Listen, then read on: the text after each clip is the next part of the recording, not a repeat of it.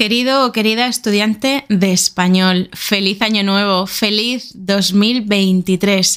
Y si estás escuchando este episodio desde el futuro, pues entonces feliz año, que tengas un año, una semana estupenda, lo que sea, porque ya sabes que la magia del podcast es que puedes escuchar los episodios cuando tú quieras. Pues nada, acabamos de terminar unas vacaciones larguísimas, unas vacaciones de dos semanas que al final se han hecho muy cortas. Sinceramente, habríamos seguido viajando por China y habríamos estado súper felices más tiempo. Pero lo hemos pasado muy bien, el viaje ha llegado a su fin y esperamos con muchas ganas nuestra próxima aventura. Pero en fin, yo creo que por ahora está bastante bien, ¿eh? Sí, yo creo que hemos cumplido.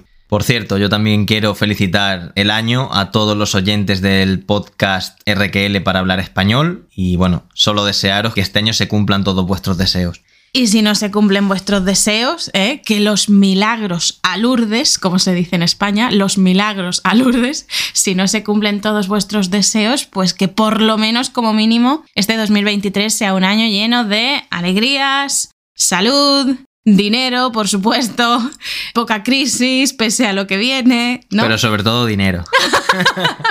es broma, ¿eh? Sobre todo salud. Sobre todo salud. Salud y mucho español, ¿eh? También mucho español.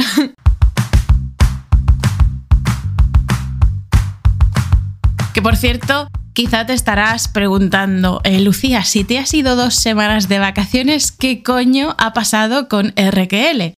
Pues no ha pasado nada, no ha pasado nada. Es decir, no ha pasado nada raro, pero ha seguido sucediendo todo. Porque nosotras, en el equipo, Inma, Marian y yo, hemos sido bastante previsoras. Hemos sido bastante previsoras y lo hemos dejado todo preparadito. Entonces terminamos las últimas clases de diciembre, las últimas clases de conversación de la academia, que fueron justo antes de, Nochebuena. Creo que la última clase fue el 23 de diciembre. Y dejamos unos cuantos contenidos para que se fueran publicando automáticamente, es decir, los dejamos programados para que se publicaran durante la última semana de diciembre y la primera semana de enero. Por ejemplo, cuestionarios del conjugador para practicar los tiempos verbales del español con distintos verbos. También dejamos preparadas clases sobre el mundo laboral, con vocabulario relacionado con la vida laboral, vocabulario relacionado con los tipos de contratos, con los tipos de jornadas laborales, con un poquito de información del mundo laboral en España y todo ello con cuestionarios, ¿no? Y también, por supuesto, dejamos preparados algún vídeo de YouTube, así, ah, el de cómo es la Navidad en España, ese lo dejamos preparado, con su transcripción, su cuestionario, también el vídeo de cómo enfatizar en español, con su transcripción, con su cuestionario, y menos mal que lo dejamos preparadito y que no tuve que grabar ningún vídeo de YouTube porque los que están en la lista de correos lo saben, porque fui a una peluquería en Xiamen en nuestra última parada del viaje y me hicieron terrorismo en el pelo, me hicieron un crimen en el pelo, así que menos mal que ya estaban los vídeos grabados y no tuve que grabar otro. Me parece que en el próximo vídeo de YouTube me vas a ver con una coleta o con media coleta, pero en fin, lo peor de mi pelo está por detrás, así que eso en la cámara no se ve y por tanto mucho mejor. Bueno, me estoy extendiendo mucho, pero te he contado eso para que sepas que nos fuimos de vacaciones, pero la academia siguió funcionando.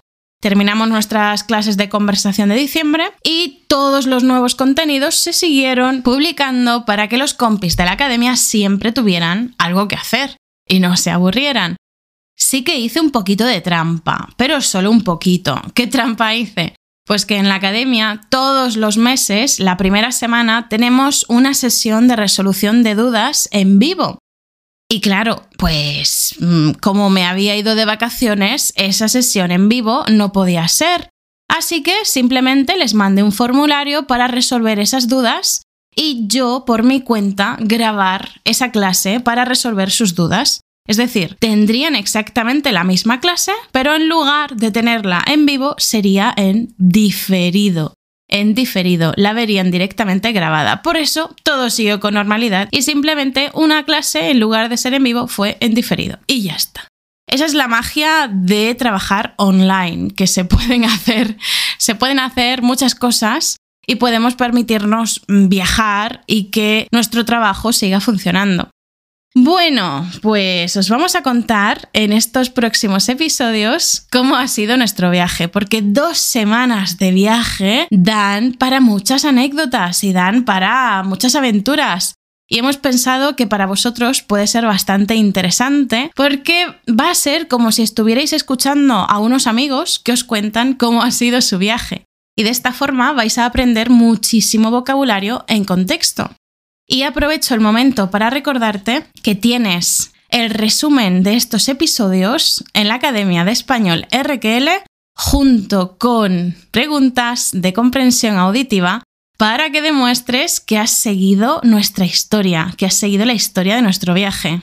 Hemos viajado otras veces, evidentemente, otras muchas veces por China, a sitios espectaculares, por ejemplo, Hace unos años estuvimos en Shanghai, en Xi'an, en Luoyang, en... Eh, no sé, no sé. Antonio, ¿tú te acuerdas de alguno más? En Chengdu, en Pekín, en... En Leshan. En Leshan, en el templo Shaolin. Madre mía, el templo Shaolin. Buena historia tenemos del templo Shaolin. Ídolo. Fin, vamos a contar la, aventura de este viaje. Hemos estado en muchos sitios, en muchos sitios. Nuestros destinos aquí en China no son para visitar ciudades. La verdad es que las ciudades nos dan un poquito igual, ¿vale? Vale, sí, visitamos Shanghai por la ciudad, evidentemente. Y Pekín, también. Bueno, Pekín más que por la ciudad.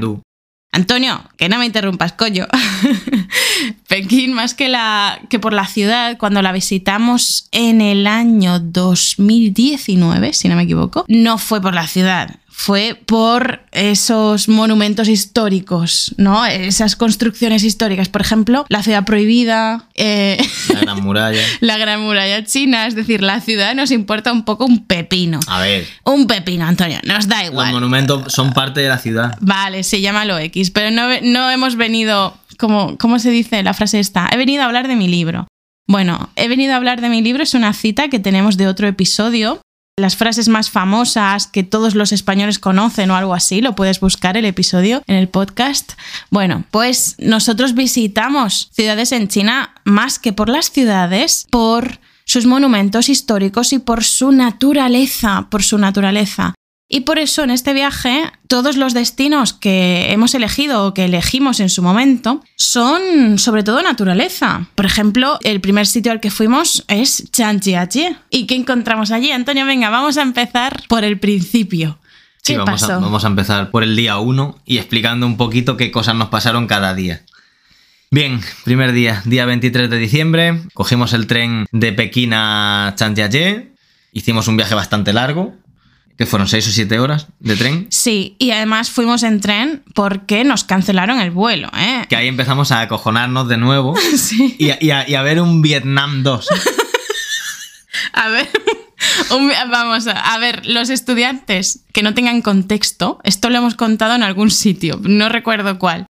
Ah, sí, en uno de los primeros episodios del podcast, creo que lo conté yo empezamos a ver un Vietnam 2.0 eh, porque en 2020, en enero, eh, nosotros vivíamos y trabajábamos en China en enero, ¿vale? Cuando empezó el corona. En febrero ya no. en febrero ya no. En enero nos fuimos de vacaciones a Vietnam, tres semanas, y nos llevamos nuestras maletas de viaje con ropa de verano, básicamente. Alguna chaqueta de otoño, porque en Hanoi, en el norte de Vietnam, hacía un poquito de fresco, pero ya está. Nos fuimos sobre todo con ropa de verano para pasar tres semanas viajando por el país.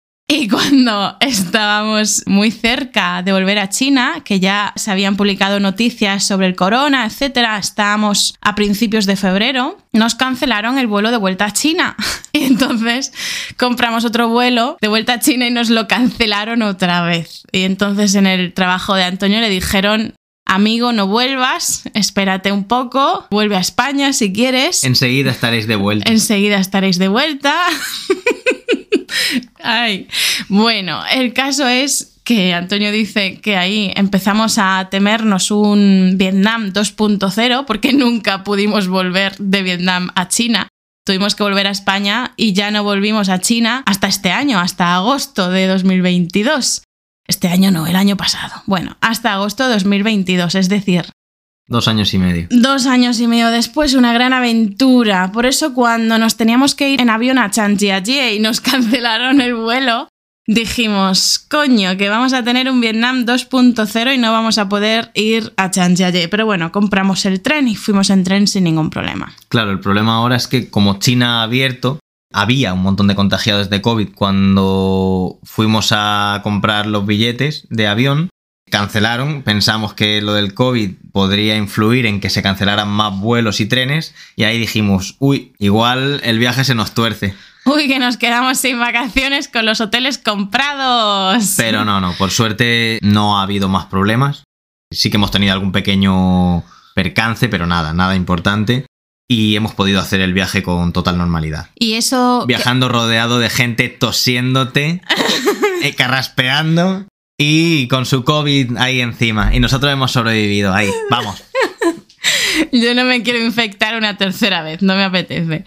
Pero bueno, Antonio ha dicho antes que China ha abierto y no se refiere a que haya abierto las fronteras, que más o menos también, ¿vale? Más o menos Básicamente sí lo ha hecho. Para el turismo no mucho todavía, aún estamos esperando. Pero a lo que se refería con que China ha abierto es que ha quitado las restricciones internas dentro dentro del país. Entonces, al no haber restricciones internas, que ya no hay que hacerse PCR para moverse entre provincias, ya no hay que registrar códigos de salud, eh, códigos de salud, etcétera, pues entonces ahora la gente está viviendo la ola que nosotros ya vivimos en el resto del mundo hace dos años. Y el año pasado. Hace año y medio. Sí, sí. Un poquito más. Sí, en, en 2020-2021, ¿no?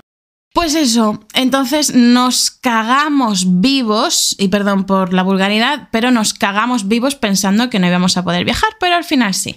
Y entonces, Antonio, llegamos a Chanjiaye en tren y desde allí cogimos un taxi que nos creó muy buena impresión, ¿verdad?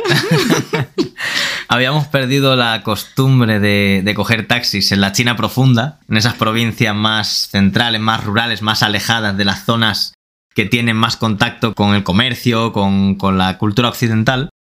Y bueno, pues fue coger ese primer taxi. Y cagarnos un poquito de miedo. Y aquí necesitáis contexto.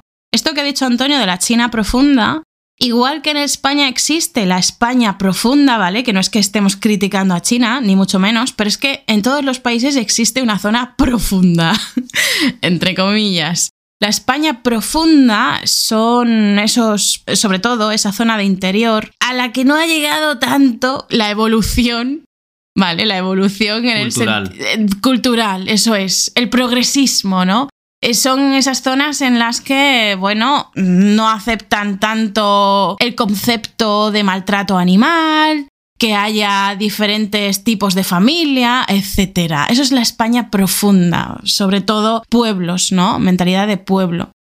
Pues eso en China tiene un equivalente y es que en la China profunda hay muchas más estafas y muchos más timos, sobre todo también a chinos, ¿vale? Entre chinos, pero sobre todo a los extranjeros. En la China profunda, en la China rural, hay muy poco turismo extranjero, hay muy pocos turistas o viajeros que vienen de fuera de China y cuando vienen pues se aprovechan un poco de ellos y esto lo hemos experimentado. Y sobre todo lo hemos experimentado con taxistas. Yo lo he contado alguna vez, me he llegado a bajar de algún taxi en movimiento. he llegado a abrir la puerta de algún taxi pidiendo ayuda por tener movidas muy gordas con taxistas. Y por eso en China existe, por suerte, alguna aplicación. Antes estaba Didi, pero ahora los extranjeros no podemos usarla. Y ahora usamos un mapa. AMAP. Sí, AMAP es como se llama en inglés, entre comillas. Pero sí, existe un mapa y en este mapa, en esta aplicación de mapa, te permite solicitar un taxi. Y es buenísimo, es buenísimo que exista esto porque eh, tiene medidas de seguridad. Tú llamas a un taxi a través de esa aplicación y está registrado todo el recorrido. Y hay un botón de emergencias por si sucede algo. Y de hecho, alguna vez hemos pillado un atasco, un atasco y hemos estado mucho tiempo parados con el taxi. Y cuando eso ha ocurrido, la aplicación automáticamente lo registra y te manda un mensaje preguntándote si estás bien. Te llaman desde la central. Buenísima. Esta aplicación es maravillosa.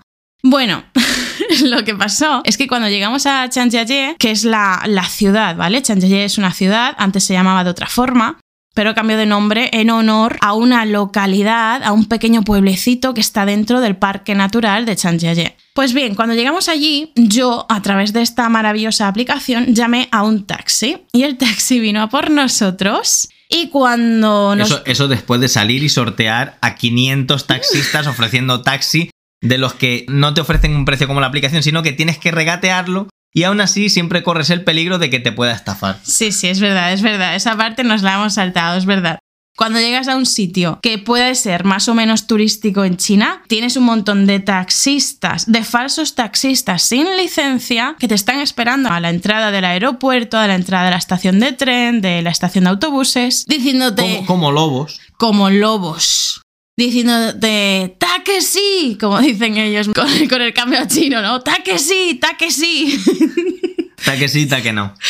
Pues ta que sí. Nosotros, no, no, no, no, no, no, no. No hace falta, gracias. No Pero hace es que falta, además gracias. te persiguen unos metros detrás de ti para volver a repetírtelo. Sí, sí, sí. Es, no se conforman con el primer no. no, es acoso, acoso y derribo. Acoso y derribo. Pues después de sortear, rodear a todos esos taxistas falsos, que muchos de ellos te quieren estafar, las cosas como son, lo hemos vivenciado en nuestras carnes, pero ahora ya no nos la cuelan. Después de sortearlos a todos, salimos, pedimos el taxi a través de la aplicación y cuando llegó, lo que ocurre con, con esta aplicación es que cuando llega tu conductor, le tienes que decir los cuatro últimos... No, perdón. Mm, Las dos últimas cifras de tu móvil. Las dos. Él tiene dos, o sea, él tiene la cuarta y la tercera últimas y tú tienes que decir las otras dos. Eso es, eso es.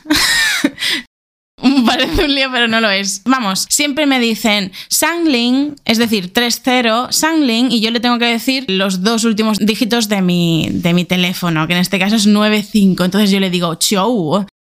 Y después se inicia el viaje, ¿no? Se activa el contador. Eso es. Para iniciar el viaje tenemos que darle ese número y entonces ya se inicia. ¿Qué es lo que pasó con este señor? Pues que nos montamos en el coche, le dije mi número, mis dos últimos números del número de No te teléfono. hizo ni caso y echó a andar. Y no me hizo ni puñetero caso, no lo escribió en su, en su aplicación y, y echó a andar. Pero es que no solamente eso, sino que se puso a llamar a alguien hablando a gritos, metiéndole prisa para que viniera hasta donde estábamos nosotros en el coche. Es decir, para alcanzarnos en el coche, se puso a llamar a alguien metiéndole muchísima prisa para que viniera hasta nuestro coche. Ahí nosotros, vamos, nos empezó a entrar un mal rollo. Nos empezó a entrar un mal rollo No, de a mí la, no- a de no la tanto porque no entendía el chino, así que a veces es bueno no saber idiomas. Bueno, yo digo, madre de Dios, aquí estamos. Y, y, claro, nosotros nos miramos y dijimos, madre mía, no nos acordábamos de lo que era la China profunda. ¿Verdad? ¿Te acuerdas? Sí, sí. Sí. Bueno, pero que no juegue mucho, que yo lo llevaba detrás y podía agarrarle el cuello, así que poca broma. Qué malote. Antonio, Antonio el chungo.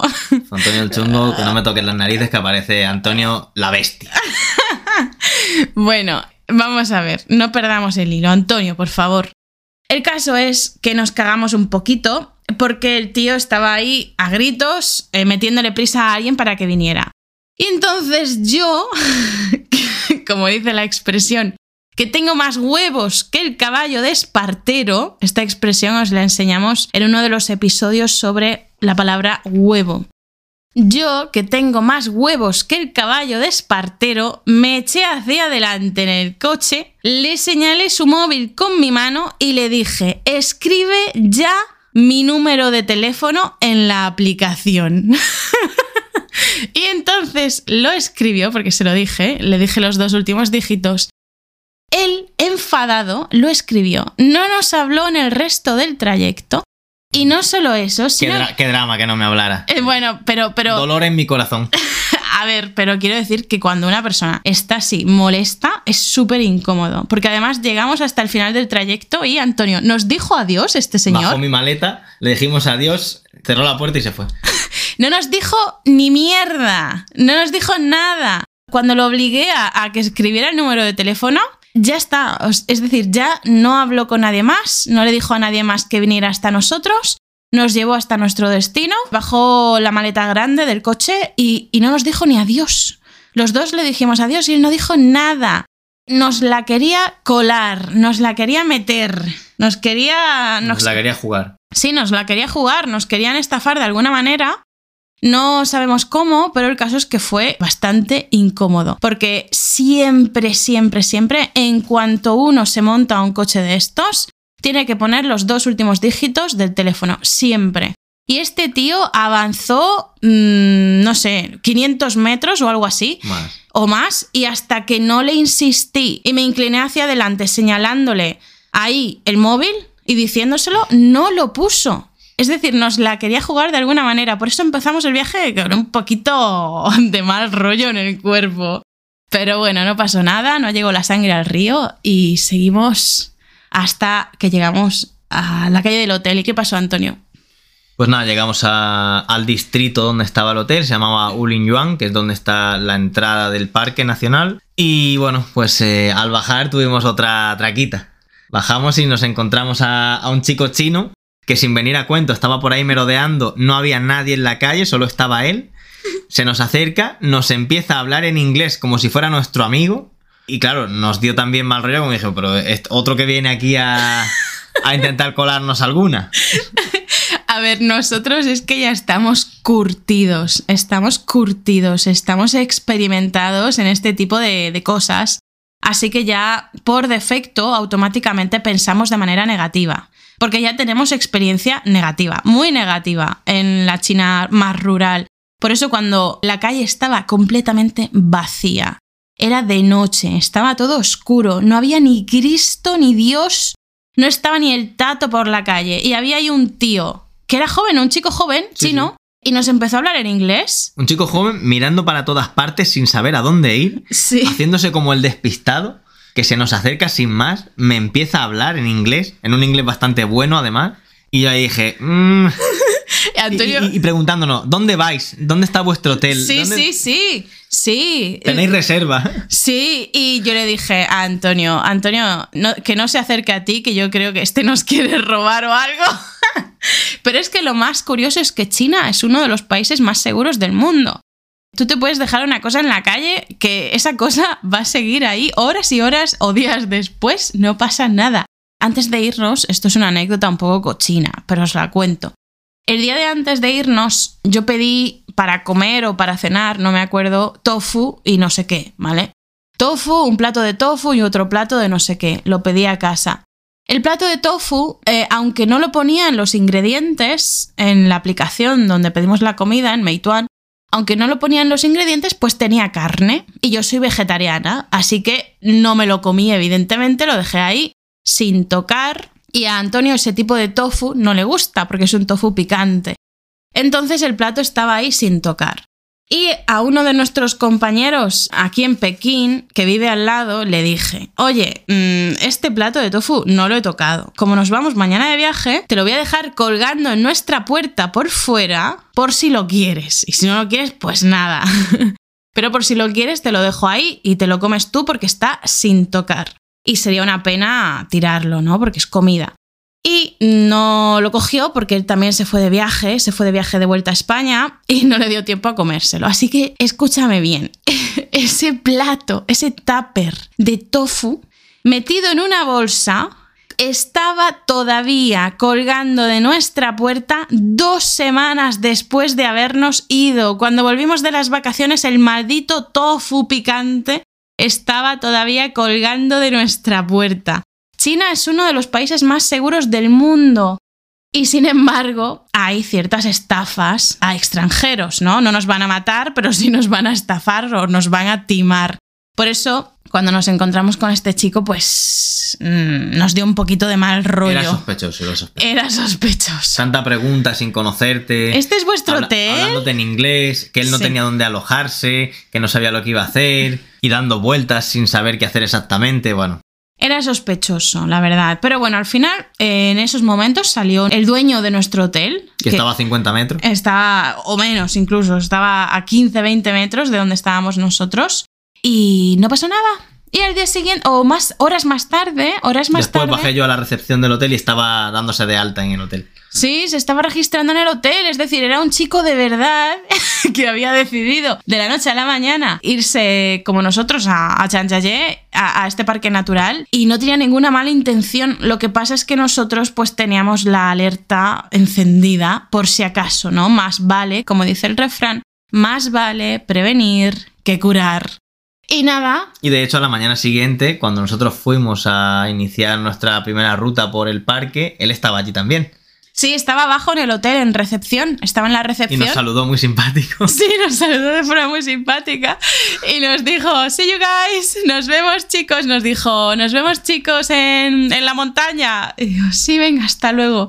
Claro, estas cosas nos pasan y luego nos sentimos culpables por pensar mal de estas personas, pero es que otras veces somos demasiado buenos o demasiado inocentes y nos la clavan, así que más vale prevenir que curar. Y luego en el hotel tuvimos un problema. La habitación estaba muy bien, muy limpia. Bueno, relativamente limpia, bastante chula, pero hacía un frío. En esta zona de China no hay calefacción y la habitación estaba hecha un auténtico iglú. Era un iglú. Había no más de 7-8 grados en la habitación. Cuando llegamos hacía un frío horrible. Estas cosas nos suelen pasar, que muchas veces llegamos a los hoteles, nos miramos y decimos, es que somos gilipollas, somos unos ratas de mierda. ¿A que sí, Antonio? Porque tú en España te puedes ir a un hotel de tres estrellas y ser el hotel de tus sueños. Un hotel de tres estrellas en España es un hotel de puta madre, un hotel de puta madre. Ahora, coges un hotel de tres estrellas en China y no, Y puede ser que de las tres se le hayan caído dos o alguna más. Hay hoteles chulísimos. A lo largo de estos episodios de nuestro viaje os contaremos sobre otros hoteles espectaculares que han sido nuestro sueño convertidos en hoteles. Pero los hoteles de tres estrellas en China y más aún en invierno es mejor no acercarse. Esto siempre nos pasa. Nosotros somos a ver, no somos ratas, no somos personas ratas, agarradas, tacañas, no, pero nos conformamos con algo que esté bien. Entonces, cuando buscamos un hotel, pues ponemos mínimo tres estrellas y que mínimo tenga una puntuación de 8 sobre 10, mínimo, ¿eh? Y que tenga aseo, baño privado y que bla, bla, bla, o sea, pocas cosas, nos conformamos. Pero claro, este hotel ¿Sabes cuánto nos costó, querido o querida estudiante de español? ¿Cuánto nos costaba cada noche en este hotel? Piensa una cifra, invéntatela. 8 euros. 8 euros. Hay que decir que es también porque no hay turismo en esta época del año, tanto por la fecha que es como por el COVID. ¿Vale? Sí. Y estaba toda la actividad muy baja a nivel de turismo. De hecho, le preguntamos al chico de- del hotel eh, si había mucha gente en el parque al día siguiente y se rió de nosotros. Se rió en nuestra cara. Como A- diciendo, ¿pero qué estás diciendo? Antonio le preguntó al dueño del hotel, ¿hay mucha gente? ¿Va a haber mucha gente en el parque? Y el chico, en lugar de responder, se empezó a partir el culo, se empezó a partir la caja en nuestra cara. O sea, para que te puedas hacer una idea de que no había ni Cristo. Estuvimos viajando prácticamente solos por el parque natural, estuvimos visitándolo prácticamente solos. ¿Por qué? Pues porque primero es temporada baja, hasta que no llegue el año nuevo chino después y luego en verano o las fiestas nacionales. En las fiestas nacionales es imposible viajar en China, es una pesadilla. Pues es temporada baja y además estamos o estábamos en plena ola de COVID. Hasta hace dos meses nadie, ningún chino, conocía a otro que hubiera tenido el COVID. Ahora todo Dios ha tenido o tiene el COVID. Por eso estando en temporada baja y en plena ola de COVID, no hay o no había ni Dios de viaje y por eso el hotel valía solamente 8 euros, que es una cantidad ridícula. 8 euros la noche. Y cuando llegamos allí comprendimos por qué. Primero, no había gente y segundo, hacía un frío en la habitación que nos miramos y nos dijimos, es que somos gilipollas. ¿Por qué siempre nos pasa lo mismo, tío? Siempre nos pasa lo mismo. Antonio, ¿por qué? ¿Por qué siempre nos pasa lo mismo? ¿Somos unos ratas? ¿Somos No. imbéciles? No, realmente intentamos buscar hoteles buenos, pero sin que sean un gasto de dinero demasiado grande. Y siempre, no, siempre se nos olvida que tres estrellas en China no son tres estrellas de España. Claro, porque España es un país, por suerte o por desgracia, muy turístico, muy turístico, así que los hoteles están preparados. Pero China no es un país turístico. China no vive del turismo. China tiene una industria. Y menos en la zona interior. Claro, tiene una industria muy importante, tiene un mercado interno muy. Y, y, bueno, y externo, claro, es uno de los grandes exportadores, es la fábrica del mundo. Así que para China el turismo es un chiste. Para España, no. España, pues su industria, pues es una, es una caca. Es una caca. Así que vive del turismo y por eso tres estrellas en España están muy bien, tres estrellas en China son una mierda. Las cosas como son. El caso es que pasamos más frío que tres viejas, como suele decir la expresión, pasamos más frío que tres viejas. Había aire acondicionado, pero tampoco calentaba para morirse. Además se paraba cada cierto rato. Sí, sí, eh, en fin. Cuando se suponía que alcanzaba la temperatura, que no la alcanzaba. El caso es que cuando estábamos alojados en ese hotel, teníamos que reservar eh, los hoteles de la segunda semana de nuestro viaje. Habíamos reservado solo los hoteles de la primera semana Así que te puedes imaginar que cuando estábamos ahí entre las mantas muertos de frío reservando los hoteles de la segunda semana, pues precisamente no reservamos ningún hotel de tres estrellas. ya los siguientes hoteles fueron de cuatro y de cinco para que no nos pasara lo que nos había pasado. Y hemos hablado sobre todo del comienzo, no te hemos dicho nada todavía de las otras aventuras que vivimos, pero creo que en este episodio ya has podido aprender bastante español coloquial en contexto, bastante vocabulario sobre hoteles y sobre anécdotas como las que te hemos dicho.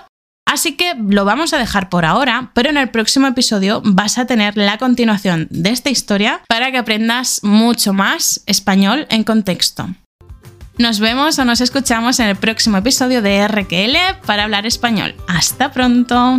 Chao.